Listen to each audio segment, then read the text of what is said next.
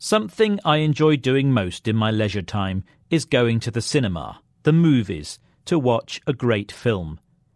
It's two hours of relaxation and escapism from real life.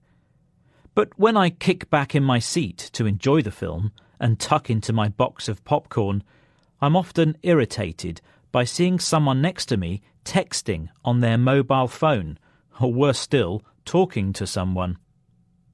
It's no surprise that a proposal by a US cinema chain to let people use their phones during some film screenings was met with such outrage that the company had to withdraw the idea.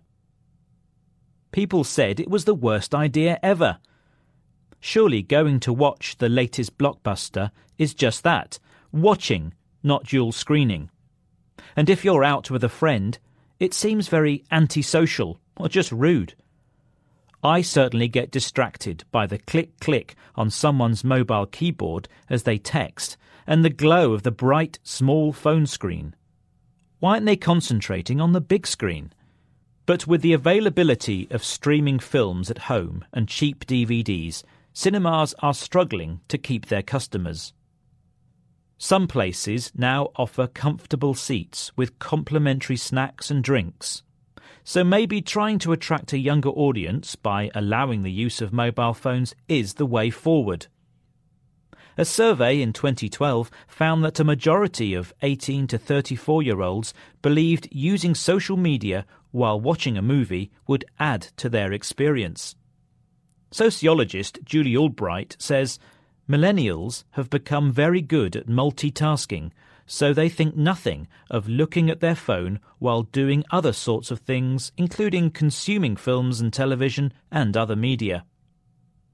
However, not every young person wants to multitask at the movies. Many of us still get annoyed by the theatre staff who appear not to do anything about it.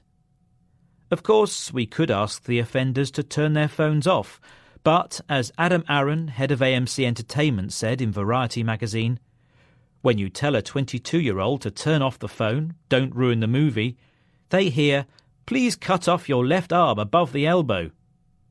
Clearly, this is not what I would like to see, but if you are tempted to use your mobile phone in the cinema that I'm at, please don't sit next to me. What do you think is the right thing to do?